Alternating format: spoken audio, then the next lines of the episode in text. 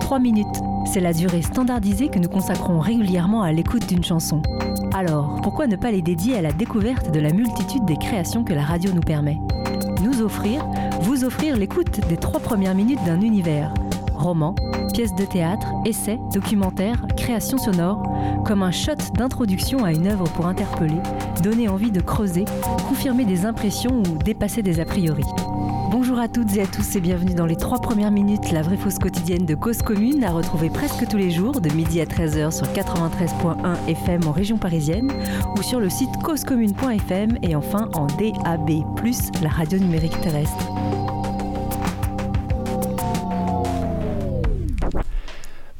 Bonjour tout le monde, je suis ravi d'être avec vous aujourd'hui pour euh, cette nouvelle émission des trois premières minutes, euh, d'autant que ça fait euh, je sais pas combien de mois, mais très longtemps que je ne suis pas, euh, j'ai pas pu participer à cette émission, donc j'en suis ravi. Je suis Stan et je suis aujourd'hui entouré d'Isabelle.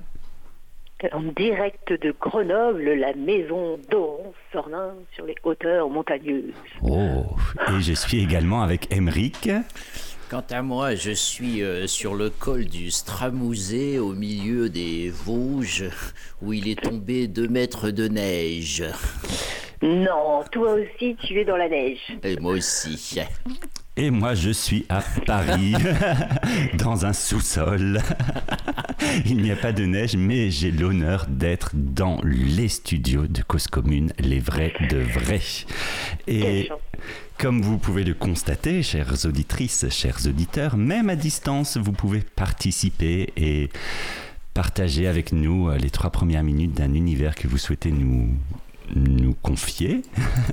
Euh, pour ça, n'hésitez pas, appelez-nous 09 72 51 55 46 09 72 51 55 46 et vous pouvez aussi bien entendu appeler pour réagir à ce qu'on raconte, partager vos coups de gueule, vos coups de cœur, etc., etc. ou nous dire si vous aussi vous avez de la neige devant vous ou pas.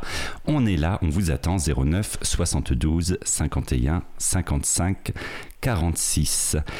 Et je propose de commencer tout de suite avec une première euh, lecture de La fabrication de l'aube.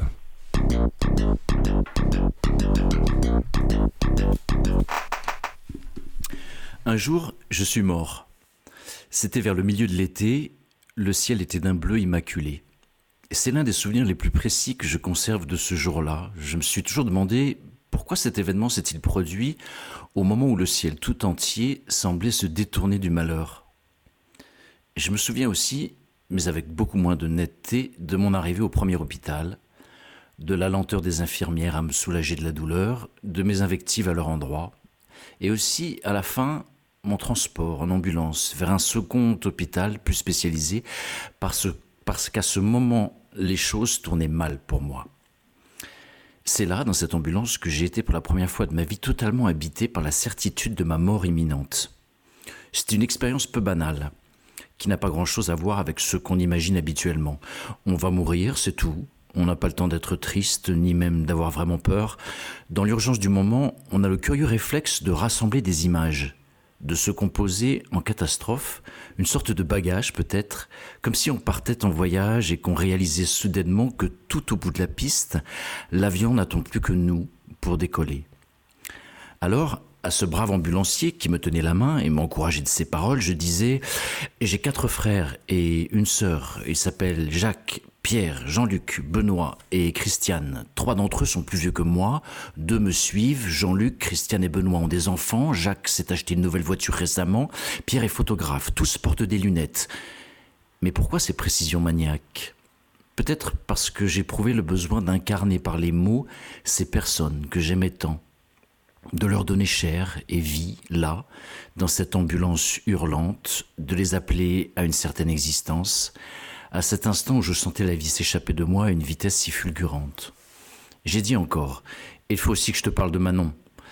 Et alors d'une voix saccadée, entrecoupée par le tranchant de la douleur, j'ai parlé de ma femme. Peu de choses me restent aujourd'hui de la description que j'en ai faite, mais j'entends encore ces mots de l'ambulancier quand je me suis tu finalement tu es chanceux. Et en un sens, c'était vrai. Malgré les 100 couteaux qui me déchiraient le ventre, j'avais de la chance. J'avais vécu 44 ans sur la Terre, dont 16 auprès d'une femme pour qui les autres étaient toujours plus importants qu'elle-même. J'aurais voulu m'attarder un moment à cela, revoir en pensée un peu de cette époque dont j'étais convaincu qu'elle s'achevait à présent. Mais je sentais qu'il me fallait maintenant me préparer. Je ne voulais pas entrer dans la mort si précipitamment, sans avoir pris au moins quelques minutes pour dire adieu à ce monde que je ne reverrai plus. J'avais évoqué, puis imprimé en moi le visage de ceux que j'aimais. Je devais désormais, dans ce véhicule qui allait peut-être devenir mon tombeau, aller au devant de moi-même. Toute ma vie, j'avais été seul, j'avais appelé de, mes voeux cette solitude. Ce que j'ai compris très tôt, qu'il y avait dans, cette, dans la société de mes semblables un je ne sais quoi qui ne me convenait pas. Malgré mes efforts, ce vêtement ne s'ajustait pas sur mes épaules. J'avais espéré pourtant, moi aussi, trou trouver quelques valorisations, quelques raisons d'être dans le travail, les études, l'enrichissement, cette course frénétique que la vie en collectivité réclame de chacun. L'enfance, l'adolescence avaient passé, puis était venu le temps de l'âge adulte. Je ne voyais toujours pas en quoi tant d'agitation était nécessaire. J'ai cru pendant longtemps qu'en cela reposait le vrai sens de la solitude. Non pas dans l'isolement, la distance d'un corps par rapport à un autre, mais plutôt dans ce contraste profond entre soi et le reste des hommes. Mais à l'heure où j'estimais ma fin venue, voilà que la mort accordait un tout autre poids à cette solitude que je pensais connaître. La proximité de mon propre anéantissement m'apprenait le désert que crée, sans doute en nous tous, notre fatalité d'être périssable. Je sais aujourd'hui que ce désert-là n'est fait ni de sable, ni de pierre, que le vent n'y souffle pas, que nulle végétation n'y plonge ses racines, que nulle bête n'y trouve refuge, et qu'aucun ciel ne luite au-dessus de sa patrie. Sur son sol règne un silence peu commun à mille lieues de la solitude parleuse qui avait été la mienne jusque-là. J'avançais sur ce territoire qui en annonçait un autre, plus sombre encore, peut-être plus impatient de m'accueillir. Comment se glisser dans l'au-delà? Et je n'entends plus personne tu es toujours avec nous, Émeric, toujours avec moi, mais j'ai l'impression que ces trois premières minutes se finissent jamais. Alors je sais pas où est parti notre chronomètre. Effectivement, il y a eu un petit souci de micro. bah ouais, j'ai coupé le micro, j'ai complètement oublié que Stan faisait le décompte. Merci Isabelle d'être intervenue. C'était en tout cas les trois premières minutes, voire les, quatre, voire les cinq premières minutes. Écoute, tu as eu un peu de rab. Euh, c'est bien. J'étais un peu moins à ma lecture euh, sur la fin parce que je me disais en même temps. Moi aussi, je faisais des grands signes à Stéphane. Mon micro ne marche pas. Ah, donc c'était les 5-6 premières minutes de la fabrication de l'aube de Jean-François Beauchemin. Alors Isa, avant d'avoir euh, pris la liberté de couper, je t'en remercie. Est-ce que tu as des, des retours comme ça à brûle pour point, comme on dit? Euh, pour rendre à César ce qui est à César, je, je n'ai pas coupé Brick. Il s'est rendu compte tout seul que les ah, s'égalaient euh, sans nous. J'ai juste répondu à son appel. Tu n'es pas seul. Et Brick, nous sommes là. Nous te laissons le temps de déployer la pensée d'auteur. Euh, bah c'est marrant, moi je me suis tout de suite pris au jeu de cet homme mort euh, qui revient sur euh, ces dernières minutes, heures, jours, années de sa vie et j'ai eu trop envie d'y croire, de, croire à ce discours d'un homme mort et de ah enfin quelqu'un de mort qui nous raconte comment euh, mourir tranquille. Parce que je me dis non, il a la personne qui est morte ne peut plus écrire et nous dire euh, comment vit ça. Et, après j'étais déçue. Je me dis ah non mais c'est encore quelqu'un qui va faire semblant qu'il est mort et nous raconter comment euh, comment appréhender ça de façon avec distance, enfin voilà, enfin de façon sage et tout ça. Alors bon bon, voilà, tout d'un coup, je, suis sortie de, de, ce mythe et, et, puis je trouvais que ça faisait beaucoup trop, beaucoup trop, enfin beaucoup plus que trois minutes et j'ai commencé à avoir de l'empathie pour Emmerich. Euh, moi, j'ai été frappé sur, par, ma, par la première phrase, euh, un jour je suis mort, je pense, de mémoire, qui a forcément fait penser à Camus avec euh, ce, ce fameux incipit là sur. Voilà, dont je me souviens plus exactement, mais genre ce soir, ma mère est morte, ou peut-être hier, je sais plus, quelque chose comme ça. Euh, Aujourd'hui, Aujourd'hui, exact. ma mère est morte. Aujourd'hui, ma mère est morte ou peut-être hier. Euh, du coup, euh, voilà, j'ai- je me suis dit forcément, c'est c'est pas anodin de commencer un roman comme ça. Et je me dis, mais où ça va Euh, Est-ce que ça, est-ce qu'effectivement ça va être une espèce de rétrospective a posteriori de la vie de ce personnage narrateur, ou est-ce que ça va aller euh, vers d'autres bifurcations? Du coup, Emeric, euh, qui est ce Jean-François Beauchemin et qu'est-ce que et comment est-ce qu'on fabrique l'aube? Belle, belle question, belle relance, super. Euh, Jean-François Beauchemin, je vous en ai déjà lu un, un petit bout, ça s'appelait euh, Le jour des corneilles, il y a bien longtemps. Et hum, ben, c'est vrai que c'est un auteur qui me touche. La preuve, c'est que du coup, je me mis à lire d'autres choses. J'en reste pas, je reste pas à ce jour des corneilles qui a- qu'il a fait connaître en fait euh, au début des années 2000. C'est donc un, un romancier contemporain qui a beaucoup travaillé à la radio. Il est canadien, québécois plus exactement. Et hum, il a écrit cette fabrication de l'aube en fait euh, euh, suite à enfin c'est pas une c'est pas un roman quoi. C'est très autobiographique euh, puisqu'il a failli passer en fait peu de temps après le succès de son jour des, des corneilles. Il a eu un accident grave. Et voilà il s'est vu partir. Sauf que bah, il, du répit ou comme on dit lui a été accordé et hum, il a décidé d'écrire euh, au sortir de cette expérience-là euh, ce petit, ce petit livre qui s'appelle La fabrication de l'aube et qui est en fait ben, un peu l'histoire de sa renaissance, puisque c'est pour ça qu'il fabrique de l'aube. Et hum, alors, pour ne rien vous cacher, je n'ai pas complètement fini ce livre, euh, mais hum, ben j'avais envie de le proposer, de l'échanger encore sur les ondes parce que, euh, parce que j'aime beaucoup l'écriture de ce- cet homme. Euh, il m'embarque à chaque fois. Je trouve qu'il a une, une faculté à fabriquer des images et puis euh, à partir de pas grand chose, sinon de longues rêveries. Euh, c'est quelqu'un qui est très contemplatif et puis pour le coup là, comme c'est pas une fiction, euh, il parle, oui, il parle du coup beaucoup de, en fait, de sa renaissance, pas tant de ce qu'il a vécu juste avant de mourir, ça il l'évoque un petit peu au début, mais ce qui en fait, ce qui ce qu'il explique, c'est que quand même, après cette expérience, il y a un avant, il y a un après.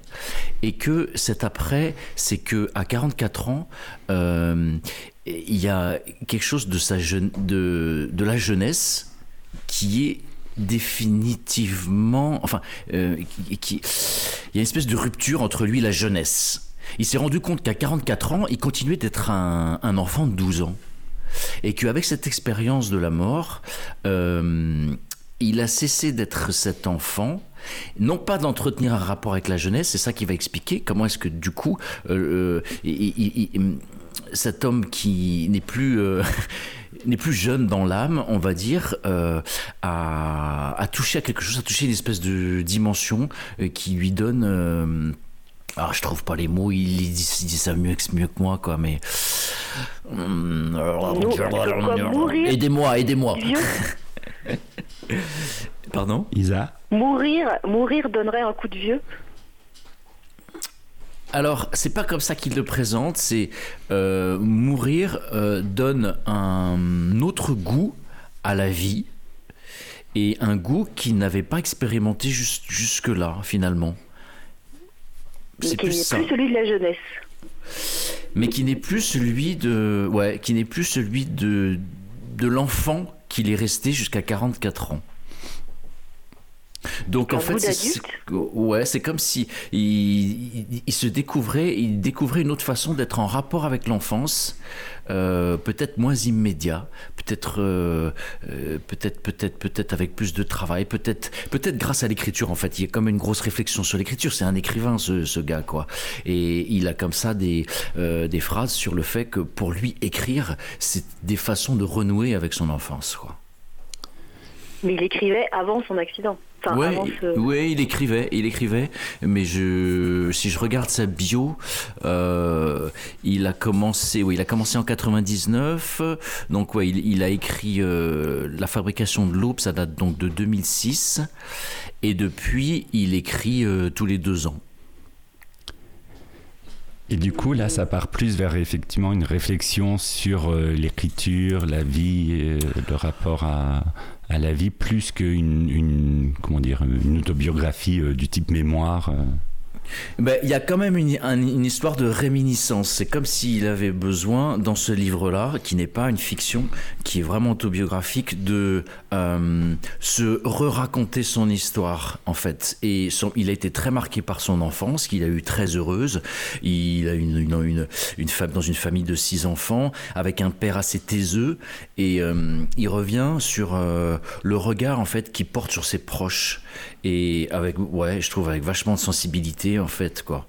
Euh, c'est un peu l'écrivain de la famille, dans une famille, euh, mais qui quand même est. hum, qui, en fait, c'est pour ça qu'il a une grande nostalgie de son enfance. C'est qu'il a une enfance très heureuse et il continue de regarder là et, et de se dire comment est-ce que cette enfance-là continue à nourrir ma propre jeunesse maintenant que j'en ai j'ai 50, 55, je sais pas quel âge il a maintenant, mais euh, comme il a failli mourir en gros à- en 2006 qu'il avait 44 ans, ben voilà, on fait le calcul, il en a euh, 60 piges quoi. Voilà. D'ailleurs, c'est assez, ouais. beau, je trouve, le- la façon dont il présente euh, ses- sa famille et sa femme aussi, enfin sa femme, sa, con- sa compagne.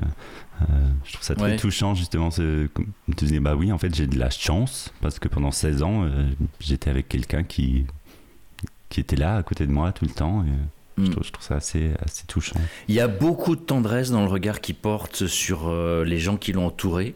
Et puis, euh, c'est marrant, c'est pas une écriture punk, hein, c'est sûr, quoi. C'est quelqu'un qui soigne, qui s'est ciselé, il y a des longues phrases comme ça. Et je crois que, en fait, moi, c'est une écriture qui m'apaise énormément, quoi. C'est pour ça que j'y reviens et, et, et que finalement, euh, c'est presque moins ce qu'il raconte que la façon dont il raconte qui me. Comme on mettrait une musique à un moment donné qui. pff, ou qui redonne de la. qui, qui, qui, qui redonne du, du souffle, en fait, je crois, voilà. Je pense qu'il y a des, dans des moments où moi je manque de souffle, je sais que ces écritures-là, elles m'en redonnent, quoi. Donc est-ce que de votre côté, il y a des écritures qui vous redonnent du souffle Je renvoie la balle un peu. Oui. Et ben moi, la dernière qui m'a donné un second souffle, ou un troisième, ou un vingt-huitième, enfin du souffle, c'est euh, ce que euh, euh, Mélie avait partagé les trois premières minutes de euh, la petite dernière de Fatima Das. Mhm. Alors, je trouve, son écriture, elle donne du souffle. Après, ce qu'elle dit, c'est pas forcément très. Enfin, enfin, voilà, je trouve que ça donne du souffle parce que c'est une voix qui est très rare. La, la- la voix qu'elle porte et ce qu'elle dit. Et dans un style euh, direct, euh, enfin, aussi direct que dynamique. C'est ce style où tu as l'impression que c'est. Elle écrit comme elle parle, alors qu'en fait, pas du tout. C'est hyper travaillé un peu enfin je trouve que détente fait ça très très bien quoi on Ouais. a l'impression que que ça qu'elle écrit comme ça elle pourrait parler ça ça au même mais en fait euh, en fait ça n'a- ça n'a rien à voir c'est hyper euh, ouais c'est hyper ciselé Et du coup, est-ce que Bon, tu as, est-ce que ressenti ce souffle dans les premières minutes de la fabrication de l'aube? Ben, Euh, pas c'est- du tout Ouais, ben non, c'est pas du tout la même écriture. Ouais, non, non, mais, un- non, mais pas, pas le même souffle, mais un souffle, quel qu'il soit. Ça, ça peut être un petit zéphyr. Le dernier pas, souffle. forcément, c'est pas forcément une grosse tornade. j'ai pas senti la tempête non j'ai et par contre le, le sentiment d'apaisement effectivement c'est quelque chose j'ai senti que c'était très doux et que ça t'emmenait euh, voilà un peu plutôt euh, plus rivière que que haute mer quoi Plutôt lac même. Plutôt, Lac de montagne. pour ne pas dire mare. pour ne pas dire mare un peu nauséabonde. Non, non, non, c'est pas du tout ce que je voulais dire. Non, mais effectivement, je trouve qu'il y avait aussi un côté très, euh, très calme et très posé. Mais effectivement, je pense que c'est le genre d'expérience qui fait, euh, qui, qui donne envie de ça, quoi, de, de se poser et de faire une espèce de, de vue générale. euh, oui, comme, comme si on était en haut d'une montagne et qu'on regardait un peu euh, ce qu'il y avait autour de nous. Je trouvais ça assez, assez beau et comment c'était présenté. Ben, j'ai l'impression quand même que la mort, quand elle vous touche de près, elle, elle invite toujours à ça. à, à revoir son histoire, relire son histoire. Non? Mais j'imagine, en tout cas, c'est un des clichés qu'on a toujours que, effectivement, on revoit sa vie euh, d'une façon ou d'une autre. Mais je pense que je Mm. pense qu'il doit y avoir un peu de vrai là-dedans. Je ne sais pas, je ne suis pas mort. Non, mais quand je vous touche de près, même des gens proches, c'est ça que je suis. Là, là- là, il dit un petit peu, le, il dit quand même un petit peu le contraire. hein. Il dit qu'au moment où il s'est vu mourir, il y avait, il y avait, il y avait plus rien. Il y avait une espèce de désert que, qui, qui- qu'il avait jamais, qu'il avait jamais ressenti en fait, qu'il avait jamais Mm. traversé. Mais ça n'est que en revenant à la vie que là, du coup, il reconstruit son, son, son histoire. Mais c'est pas le, Ah, ouais, c'est, pas le truc euh, qu'on entend. euh, ouais, euh, juste avant de mourir, tu redéfies toute ta vie à toute vitesse. hein. Il- il- je trouve qu'il s'inscrit en faux et j'aime, j'aime assez ça en fait quoi. C'est ce, ce truc-là qu'il raconte quoi. Mais bon, voilà. Après, euh, vous avez peut-être des lectures plus joyeuses à proposer. Eh bien, on va voir ça, justement. je propose de passer du coup directement à une deuxième lecture. On va voir si elle est joyeuse ou pas. C'est parti pour les trois premières minutes de Le Rouge et le Noir.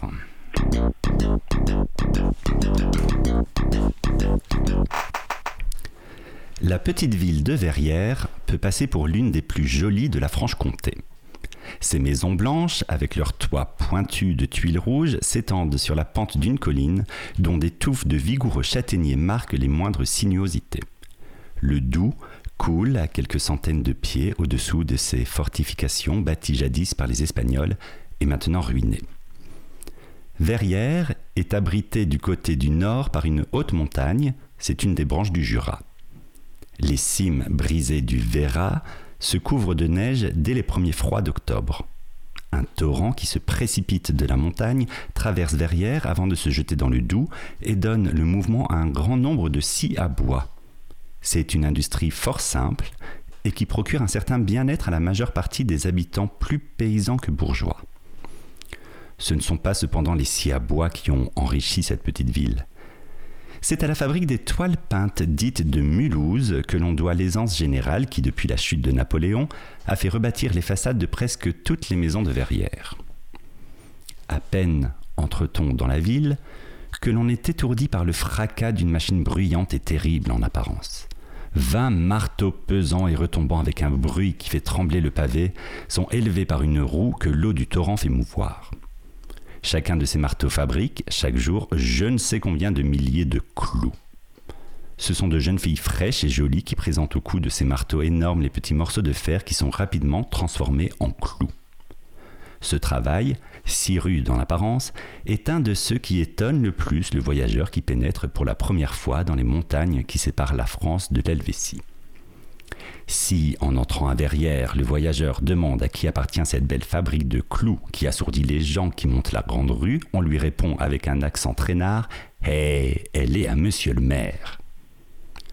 Pour peu que le voyageur s'arrête quelques instants dans cette grande rue de Verrières, qui va en montant depuis la rive du Doubs jusque vers le sommet de la colline, il y a cent à parier contre un qu'il verra apparaître un grand homme à l'air affairé et important. À son aspect, tous les chapeaux se lèvent rapidement. Ses cheveux sont grisonnants et il est vêtu de gris.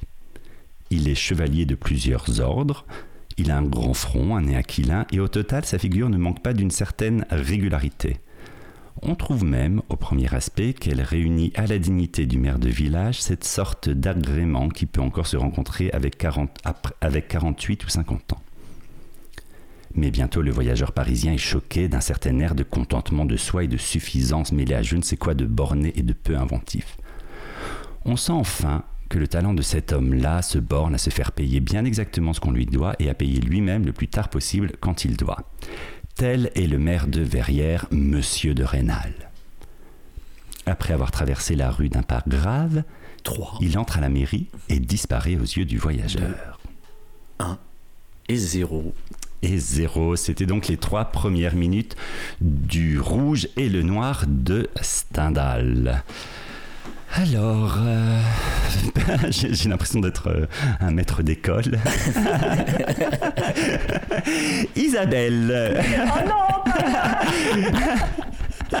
donnez-moi votre retour sur ce grand classique de la littérature française.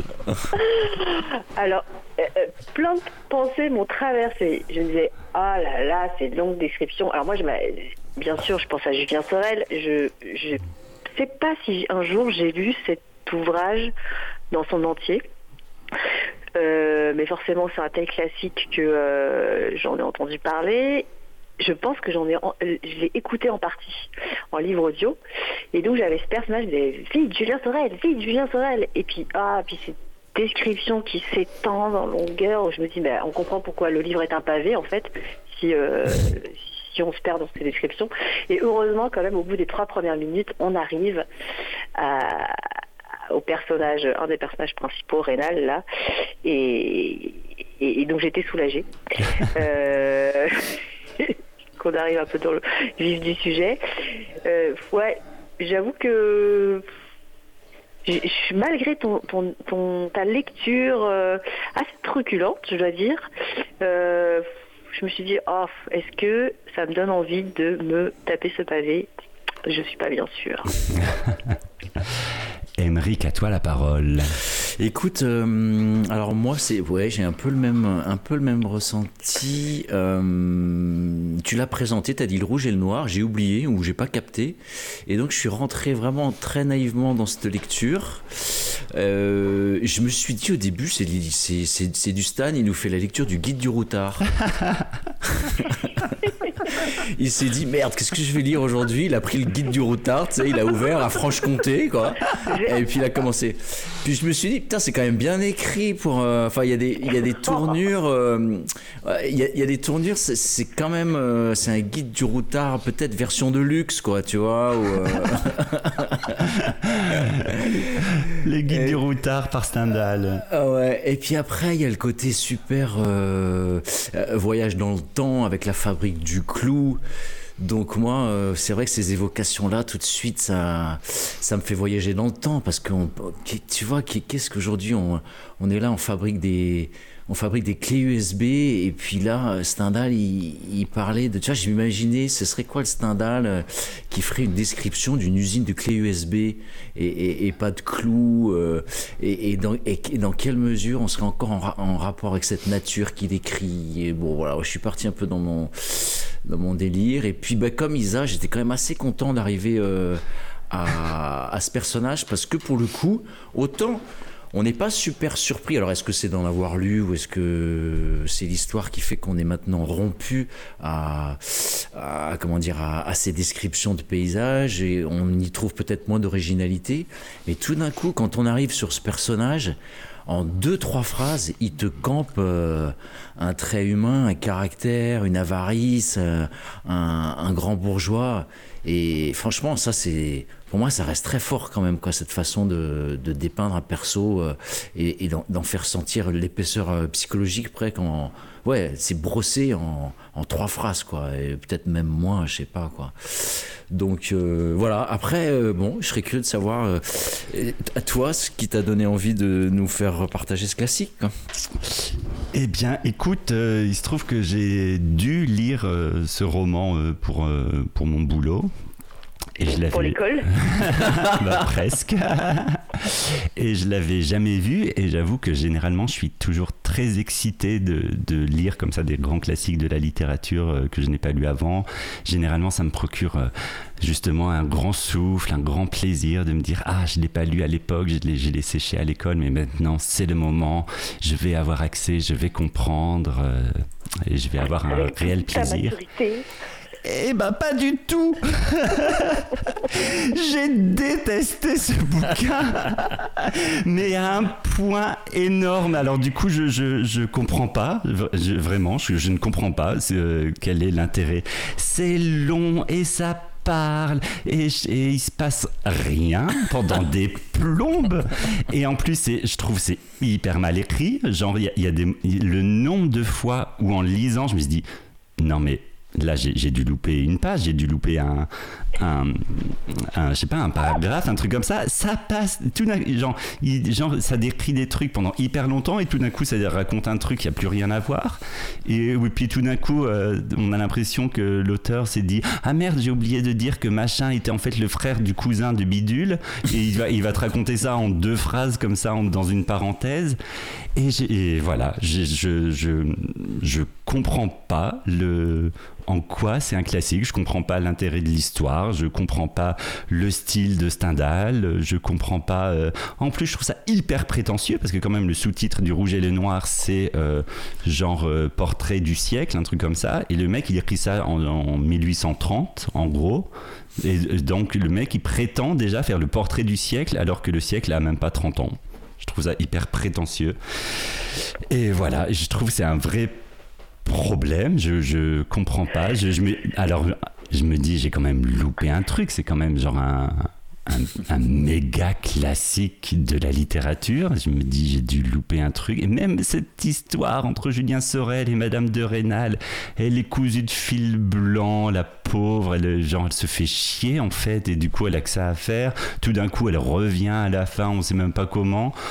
Oh là là, mais vraiment, je trouve que tous les personnages sont hyper mal brossés. Le, le côté pseudo-politique, genre Napoléon, blabla. Enfin bref, je trouve, je trouve ça vraiment insupportable. Et, en plus, j'ai appris que cette année, c'est au programme du bac. Et je me dis, mais les pauvres gamins, les pauvres gamines qui sont obligés de se taper ce bouquin qui fait 700 pages, où on comprend rien, où c'est mal écrit. Enfin, je voilà. je ne comprends pas. Aidez-moi, auditrice, auditeur, Isa, Emmerich, Attends, aidez-moi j'ai à une question, comprendre. j'ai une Je question. me souviens pourquoi je, je me souviens de l'histoire parce que effectivement mon fils l'a eu au bac l'année dernière et je lui ai dit bon je sais pas que ça vaut le coup de te taper tout le roman donc je l'ai renvoyé sur une émission de Guillaume Gallienne qui fait le résumé du rouge et le noir en une heure quoi. Ah bah c'est sûrement mieux. Ah, C'est pas mal. Non, mais la question c'est, euh, tu disais que tu, tu devais le lire pour le boulot, et donc euh, est-ce que le boulot que vous faites autour de ce, de ce truc-là est aussi chiant que le bouquin? Euh... Non, je peux pas dire. Il est corporate, Sandrine. Euh, non, disons que qu'il a fallu euh, faire autre chose de ce roman, mais Mais, et moi, la question que je me pose, c'est est-ce qu'il a été publié euh, en feuilleton? Est-ce que ceci n'expliquerait pas cela? Oui, vous me demandez aussi. Euh, alors oui, je pense, mais euh, mais bon, ça n'empêche. hein, Il y, a- il y a plein de choses qui ont été publiées en feuilleton qui sont quand même bien écrites. Genre Alexandre Oui. Dumas. Oui, oui, c'est sûr. Non, et, puis, et puis- Et- et puis en plus, là, ça commence vraiment bah, par une espèce effectivement de guide du routard. Et après, pendant 50 pages au moins, ça parle d'un- problème de voisinage entre, entre ce rénal là, et- genre qui a fait un mur qui embête son voisin. Et ça parle de ça pendant genre 50 pages. Ouais. Donc je ne comprends pas. Mais c'est marrant parce que ça me fait penser à, l'émission de la semaine dernière où Laurent partageait euh, la façon dont euh, la, sœur de Rimbaud, il me semble, avait construit son mythe euh, au-delà de sa mort. Et qu'en fait, les biographies encore en vigueur jusque presque maintenant faisaient, enfin vraiment sont hyper apologétiques, font de Rimbaud presque un demi-dieu. Et alors qu'en fait, euh, enfin à plein d'égards, c'était vraiment un pauvre gars. Et, du coup, je me demandais comment peut-être le mythe de Stendhal euh, aurait pu aussi être créé euh, finalement de toutes pièces par à, sa postérité ou est-ce que déjà à l'époque il était reconnu comme un écrivain du siècle? Bah, visiblement, à l'époque, il était déjà un peu famous. Hein. Ouais, mais il aurait pu rester famous parce qu'il publiait euh, ses feuilletons. Et mais comment ça se fait qu'il soit resté dans la postérité si visiblement il est si mauvais Bah, ah bah, après, c'est- que mon point de vue, mais c'est pour ça que je me dis, j'ai- quand même dû passer à côté d'un truc, sinon euh, ça serait pas, euh, ça- il serait pas porté au nu, notamment pour ce roman-là, euh, à ce point-là. Après, euh, voilà, pour, le, est-ce pour que... le- pour le scandale. Ouais, pour le scandale, c'est ça. Après, euh, est-ce que c'est c'est peut-être pas un auteur qui va et qui va qui va qui aura une postérité, quoi. Enfin, ou peut-être pas aussi. Euh, ça fait peut-être partie de ces auteurs qui touchent une génération ou deux, et puis pas trois, quoi. Enfin, pour le coup, plutôt 4-5, pas Ouais, 5 ou bah 6, ouais. quoi. Ça, bah, c'est déjà trop. Non, mais euh, si tu te poses, c'est comment est-ce que ça a pu toucher euh, déjà deux ou trois ou quatre générations, quoi. Ouais, je, je me dis, mais bah, déjà, en- non, en fait, ma vraie question, c'est qu'est-ce que j'ai loupé pour- Parce que je me dis, si c'est un aussi grand classique, c'est qu'il y a forcément des raisons et des qualités qui me sont complètement passées à côté. Et voilà, c'est ça ma vraie question. En, gros, je voudrais bien que des, des, des- profs de français viennent me dire euh, quel, quel est l'intérêt. Parce que même là, en lisant le, petit dossier de présentation qu'il y a dans l'édition que j'ai, Hmm. je suis pas du tout convaincu par ce qu'il se raconte. hein. Hmm, bah écoute, je sais pas. En tout cas, c'est pas avec moi que euh, je, je, vais- pas pouvoir abonder dans l'autre sens, quoi. Je sais pas, Isa. euh, Il faut qu'on appelle Guillaume. Hein. Faut pas Guillaume. Lui, il a estimé euh, que ça valait le coup de- d'en faire une émission hein, euh, pendant une heure. Quoi. Donc c'est qu'il il- il a bien trouvé qu'il y avait un sens à cette œuvre. Non, mais tu vois, dans ta lecture, Stan, euh, moi, je me suis pas. Je, je, je me j'étais éveillé, enfin, tu vois, j'avais des images, je voyais ce- le doux, je voyais les montagnes, je voyais les, les trucs qui s'est- je voyais les clous, je voyais les jeunes filles fraîches qui tapaient sur les morceaux de métal pour en faire des clous, enfin, je, je voyageais un petit peu, quoi, j'ai pas, je dis pas que ça me passionnait, mais Ouais, mais 700 pages. hein. c'est sûr, alors on est à 3 minutes, quoi. Bah, l'enquête, l'enquête est à lancer. L'enquête est lancée, et puis, euh, et puis je pense aussi à tous tous les lycéens, les lycéennes qui doivent lire ce livre. euh, Mm. Eh bien, courage. C'est sûr, amis, amis auditeurs, amis auditrices, app- appelez-nous pour savoir. Ouais. Le digest d'une heure euh, sur euh, France Culture tient tout à fait la route par Galiel. Très bien. Non, mais euh, je, je lance euh, de façon très solennelle un appel si quelqu'un euh, a des choses à dire sur ce classique-là particulièrement, parce que Ouais. Ouais, et puis en plus, comme je disais, généralement, quand je lis un classique, je, je suis vraiment hyper content de me dire Ah, enfin, je vais lire, je sais pas, Madame Bovary, euh, machin, truc. Et, et du coup, là, je partais vraiment avec cette idée-là. Et vraiment, au bout de, des deux premiers chapitres, je me suis dit Ouh là là. Mais t'as Ça- tout lu. ça va être très même- long. Tu t'es quand même tout tapé. Eh bien, non, j'avoue que je me suis arrêté en cours de route parce que j'en pouvais plus. mais, euh, mais alors, je sais pas si c'est du masochisme ou si c'est du perfectionnisme.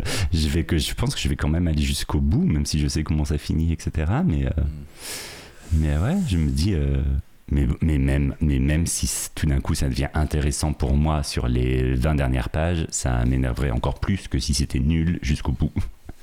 Enfin, nul, que si ça ne me plaît pas. Ah, voilà, donc euh, Stendhal. euh, Stendhal en 2021, euh, c'est un peu dur, je trouve, mais euh, je propose tout de suite de passer peut-être à une petite pause musicale pour voyager. Exosor, vai para plego mo judge me never ne crude. Children's Yo Gigs, Tivete Kwada Juni Moiki Zil Papa Las, Ok Tim Lela Booty, Slangela SB Special da. Ela eita de mane, é zuda de mane. Ela eita de mane, eita de mane. Ela eita de mane, é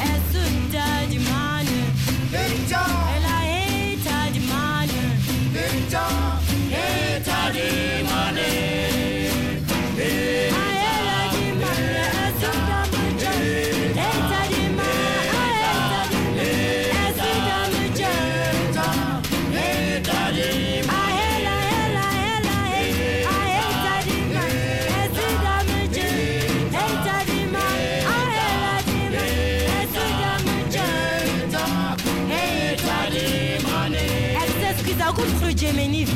vie. Zil Papa Las, Mamuni Wari Mes Squeeze, but Nala J for me, what okay Paula J.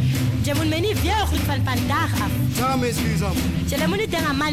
jele. Man, mag leader smokos man. grade man. Ela mane. Mane. Bari mane. De mane.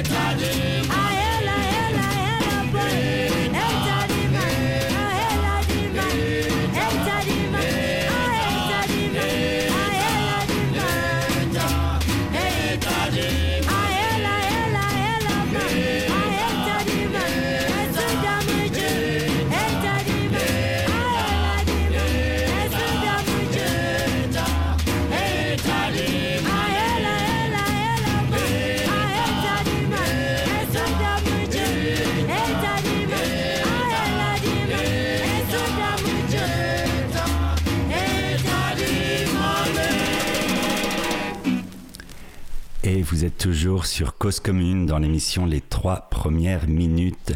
Et nous venons d'écouter Ma belle Mafouya and the Starlight Boogies qui nous chantait Eita, qui est, je l'avoue, mon gros coup de cœur du moment. Euh, c'est euh, une chanteuse d'Afrique du Sud de la fin des années 50 et, euh, et voilà je vous invite très fort à l'écouter parce que c'est y a un album qu'on trouve assez facilement sur les plateformes modernes et c'est vraiment très très très beau et ça met un peu de soleil. Euh, Ah, vous, beaucoup vous de qui êtes entouré de, de neige. Ah, c'est très, très incroyable d'entendre cette musique-là, alors que moi, le spectacle que j'ai, c'est euh, beaucoup de gris, un peu de blanc, mais beaucoup de. Toutes les feuilles, les arbres euh, sont dénudés, et puis il y a ce truc-là qui arrive, on est, on est voyage, on part en voyage, ouais, peut-être en Afrique, je savais pas que c'était l'Afrique du Sud, c'est ça que t'as dit une Afrique du Sud, Afrique du Sud, ouais. Super, merci Stan. Eh ben, merci à, ma belle Mafouya et ses Starlight Boogies. Euh, vous êtes toujours donc dans notre émission Les trois premières minutes. N'hésitez pas vous aussi à nous faire part de, de vos trois premières minutes, de vos coups de gueule, de vos coups de cœur, nous dire euh, si vous aimez la musique d'Afrique du Sud, si vous aimez Stendhal, si vous aimez euh, ce que vous allez manger à midi, si vous êtes entouré de neige. Bref, on est là, on vous attend 09 72 51 55 46 09 72 51 55 46. Et donc après cette musique euh, ensoleillée, je vous propose de changer de suite d'univers avec les trois premières minutes de Notes noires.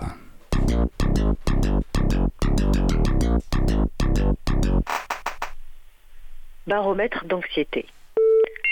Bourgeon squameux qui éclot, purule et se dessèche en mes saisons de douleur et d'abattement.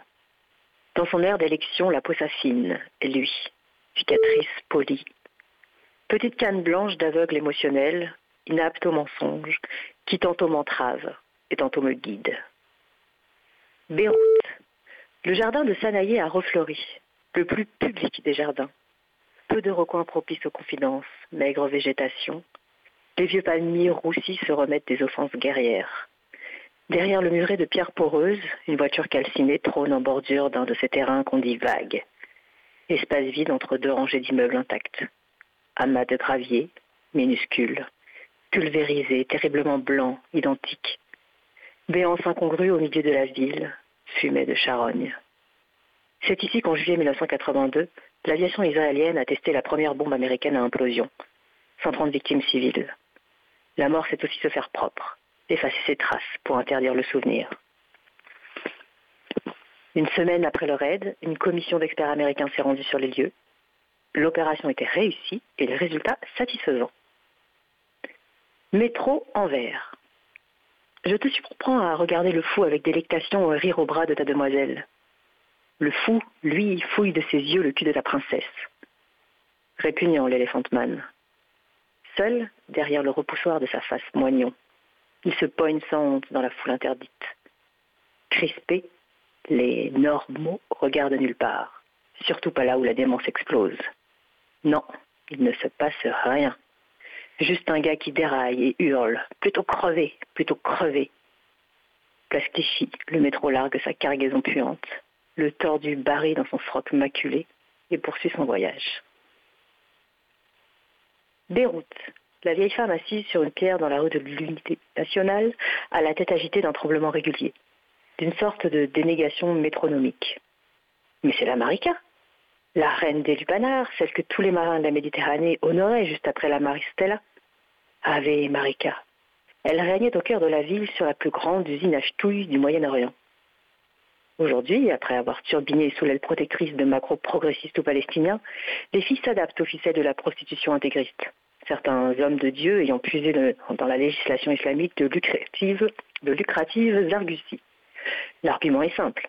La loi religieuse autorise le mariage de jouissance, réservé à l'époque de la conquête islamique aux moudjahidines qui se battaient loin de chez eux pour faire triompher la croyance vraie.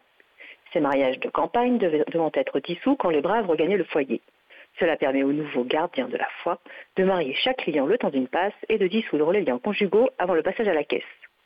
Au nom de Dieu, le clément, le miséricordieux. La table est dressée, de lin blanc, au milieu de la cuisine. Merci. C'était donc les trois premières minutes de Note Noire de Raja Nasrallah. Alors avant de te redonner la parole, Isa, un petit tour de table auprès d'Emeric. le tour de table est- Virtuel. Euh, écoute, euh, moi j'ai bien accroché à cet univers. Je trouve ça très dense euh, dans l'écriture. J'ai pas tout saisi, mais déjà j'ai beaucoup aimé le va-et-vient entre euh, bah, ces terrains de guerre et puis euh, le métro parisien. Euh, et puis, ouais, c'est des images très très fortes, quoi. On sait pas trop où ça va en venir. On sent quand même qu'il y a un propos euh, acerbe, euh, ou en tout cas, euh, je trouve pas le mot, mais elle va, elle s'attaque pas à des petits sujets, quoi. Et écoute, je, ouais, ça me, ça me, ça me donne envie, ça me donne vraiment envie. Je trouve qu'il y a des expressions incroyables. Qu'est-ce que c'était Dé- Dénégation mét- métronomique euh, à propos de cette vieille femme qui est posée sur une pierre et je sais pas, dont on, imagine la tête en train de bouger comme euh, parfois euh, les vieilles personnes font avec des tics comme ça un peu métronomique. Je trouve ça très bien trouvé en fait, quoi, très bien observé. Et puis. Ouais, je, je- je- très belles impressions en tout cas. Je, suis- mordu par le par l'histoire Mais- et l'écriture. Ouais, moi aussi je trouve que c'est un, un style qui est très beau et très fort, très avec un regard plein, je sais pas comment dire, d'acuité. Mais alors moi par contre ça m'a complètement perdu tout d'un coup quand j'ai entendu métro en vert, je me suis dit ah, mais quoi. Et du coup euh, du coup j'étais complètement perdu sur euh, sur l'épisode euh, parisien disons. Et, j'ai raccroché dès que c'était reparti vers un ailleurs. Mais du coup, ça me pose plein de questions. Je me dis, oh là là, est-ce que je, je, suis pas en, plein plein- en plein fantasme orientaliste et que et qu'en fait, je ne m'intéresse que quand c'est un, un, ailleurs euh, fantasmé, inconnu de moi. euh, et dès que ça parle de, choses plus concrètes pour moi, euh, je décroche complètement. Du coup, ça me pose question. Est-ce que, est-ce que ça continue comme ça sur des alternances entre, entre Paris et, et là-bas, le Liban, j'imagine? Isa? Oui, je, je devais rallumer mon micro. en fait, euh, ça continue entre plein d'alternances. C'est pas du tout euh, une dialectique Paris-Liban. Euh, c'est un texte qui est écrit sous une forme plutôt poétique parce que c'est plein de petits paragraphes que je vous ai lus qui sont à chaque fois introduits euh, par un titre en majuscule. Donc le premier c'était baromètre d'anxiété, après Beyrouth, après métro en vert, après Beyrouth, après c'était la table est dressée. Et ça, se- ça, ça, suit comme ça, euh, hébreu et phénicien, la blessure, lune pâle, ailleurs. Et donc c'est plein de petits paragraphes de tailles très différentes. Euh, ils peuvent euh, durer trois lignes comme, euh, comme euh, presque deux pages. Enfin voilà, c'est une forme pour moi de prose poétique, je dirais. Euh, et en fait, qui se construit. Donc le titre de l'ouvrage, c'est Notes noires. Et c'est un livre que j'ai que j'ai glané au hasard de mes balades en brocante. Et ce qui m'a attiré, c'est en fait c'est un tout petit format qui est très court. Et au verso de, sur la quatrième de couve, il est écrit note noire dans le flamenco, tonalité involontaire obtenue quand le musicien a la grâce. On ne peut ni la définir, ni la retenir, ni la répéter. Elle reste un moment unique, réservé à celui qui était là ce jour-là, par hasard. Et en fait, c'est comme s'il avait écrit son, son ouvrage, comme si c'était des notes de musique qu'il posait, et, à ce côté très jazzy, euh, jazzy au sens, euh, comment dire, euh, déconstruit, mais aussi jazzy au sens de ce que dirais plutôt de la revendication politique, euh, même que plus que politique, une espèce de survie, de créer pour survivre et se, ouais, pour survivre et combattre en fait. Voilà. Et c'est ça qui m'a beaucoup touché dans ce bouquin, où l'écriture est parfois euh, dure, vraiment, vraiment très dure. Quoi. La scène qui suit, en fait, c'était, c'est une femme euh, qui parle avec le cadavre de son fils, qui est sur la table, et qui lui demande gentiment pourquoi il est sorti ce jour-là dans la rue. Elle lui avait dit de rester à la maison. et, et cette succession de, de, de, de scènes hyper dures euh, qui se passent dans ben, trois coins du monde au moins parce que euh, c'est un auteur euh, qui est né au Sénégal mais qui a été naturalisé français, qui est libano-sénégalo-français. Voilà, et, et donc euh, qui est sur ces, ces- trois terrains, enfin Moyen-Orient, Afrique, Afrique noire et, et France, et, et qui fait le lien de cette misère humaine euh, sur ces trois coins de la planète et, et même ailleurs, quoi. Euh, voilà, et j'étais Et c'est une écriture contemporaine, j'imagine? Euh, oui, je, je crois qu'il a été écrit. Alors, euh, à l'époque, il se vendait encore en francs, mais euh, je pense que c'était dans les années 2000, euh, enfin fin 80, fin des années 90. Et j'ai pas trouvé grand chose sur cet auteur euh, sur Internet. bon, Est-ce qu'il a écrit d'autres choses? Ben non, justement, je ne sais pas. Et j'ai pas l'impression. D'accord. Et, c'est- et c'est déjà un recueil, enfin en tout cas dans le, ce petit ouvrage qui fait euh, euh, à peine une cinquantaine de pages, il est déjà, euh, comment dire, séparé en plusieurs euh, sous-parties. Et la première partie que je vous ai, enfin les trois premières minutes sont celles de la première partie qui s'appelle Herpès triste mais juste, qui est suivie de euh, Un taille et qui est suivie de Dormant. Donc euh, c'est peut-être déjà le rassemblement dans un même recueil de trois, de trois petits textes euh, qui sont sous la même forme, quoi. Et du Euh, coup, cette forme-là, elle, elle lasse pas au bout du compte ou tu vois, est-ce que, est-ce que tu tiens comme ça jusqu'au bout Il y a un fil ou il y a une histoire qui se raconte ou bien c'est vraiment des espèces de cartes postales comme ça très très fortes et puis après tu te débrouilles quoi? Ben non, le fil, il est quand même dans la dans cette condition humaine. Enfin, tu vois, dans la dureté de cette condition humaine. D'accord, il va vraiment chercher des, des, des- des choses extrêmes quoi, la guerre, la pauvreté, la misère, le regard des autres sur la misère. Enfin, ce que j'ai entendu, c'était ça, la prostitution.